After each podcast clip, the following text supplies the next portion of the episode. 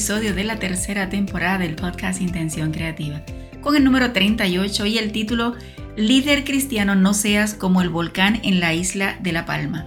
Los eventos de la naturaleza tienen sus distintivos y dependiendo del lugar que vivimos, algunos conocemos más que de otros, pero en este caso quiero comparar algunos detalles interesantes del comportamiento de este volcán en la isla de Palma, en España, con el liderazgo de algunos líderes cristianos. Quiero enviar un saludo especial al doctor Efraín Velázquez, la licenciada Cintia Rijo, a Heidi Hernández, a Dalia Padró y Vida Alberti, que como otros siguen Intención Creativa y han enviado sus comentarios, pero sobre todo que este podcast está siendo de bendición para ellos. Sé que la vida de un líder no siempre es fácil, así que mi propósito con Intención Creativa es motivarte, brindarte herramientas de liderazgo, comunicación y mucho, mucho más para que tú como persona y líder puedas seguir creciendo. El tema de hoy es interesantísimo y comienzo diciendo que no sé si estás al día con las cosas que están ocurriendo alrededor del mundo, pero te cuento que entre los acontecimientos está la erupción del volcán en la isla de La Palma, es en las Islas Canarias de España, que comenzó el 19 de septiembre y sigue ardiendo hasta el día de hoy que estoy grabando, que es martes septiembre 28. Quiero hacer la salvedad que no soy experta en estos fenómenos ni pretendo serlo, pero siguiendo las impactantes publicaciones me hizo hacer una analogía entre el comportamiento del volcán y el liderazgo de algunos líderes en la iglesia. Las imágenes nocturnas y diurnas son impresionantes, pero lo más que me impactó fue cómo poco a poco iba comiéndose la fauna, los edificios y todo lo que estuviera en su camino. Según un experto entrevistado indicó que la velocidad de la colada de lava del volcán depende de la geografía del lugar, lo que significa que mientras más alta es la elevación, mayor velocidad. En este caso, comenzó con velocidad, pero la vez que el terreno iba cambiando, bajó la misma. Esto fue impresionante para mí porque lo que normalmente se ha visto o lo que yo había visto era que había un descenso rápido y cubría todo sin dejar sobrevivientes y nada a salvo.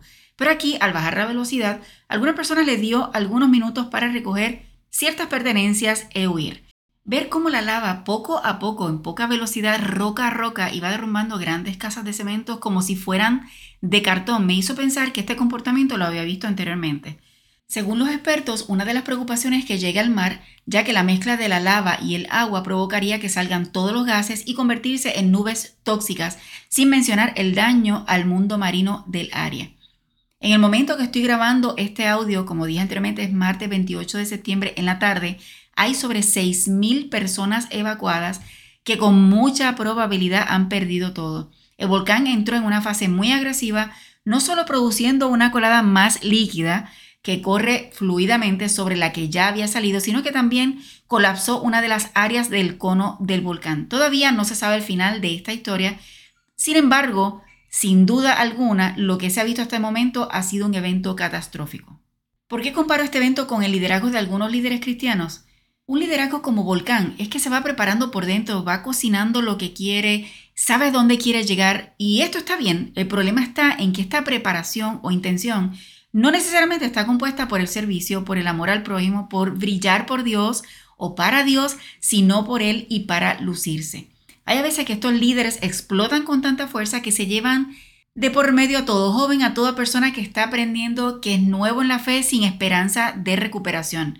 Pero para mí, los peores, los peores, son los que van poco a poco, paso a paso, roquita a roquita, dañando y haciendo comentarios eh, inapropiados, no permitiendo que los demás crezcan y mucho menos trabajar en equipo, refugiándose bajo la frase es mejor pedir perdón que permiso haciendo que líderes buenos, cristianos extraordinarios, duden de su llamado y hasta no quieran trabajar más para Dios.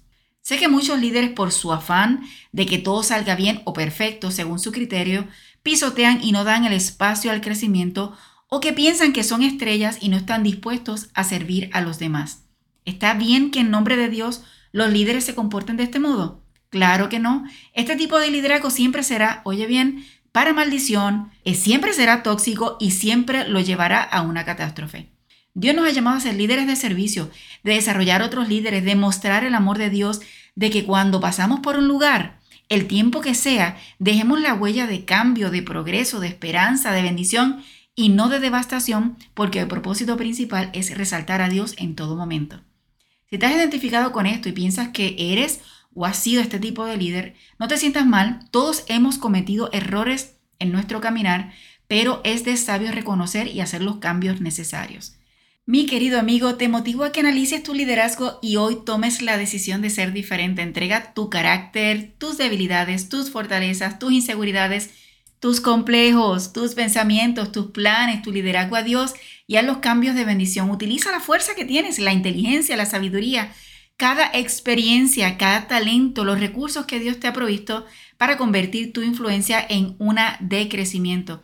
Siempre lo digo, el liderazgo no es fácil, pero con la ayuda de Dios se puede lograr lo inimaginable.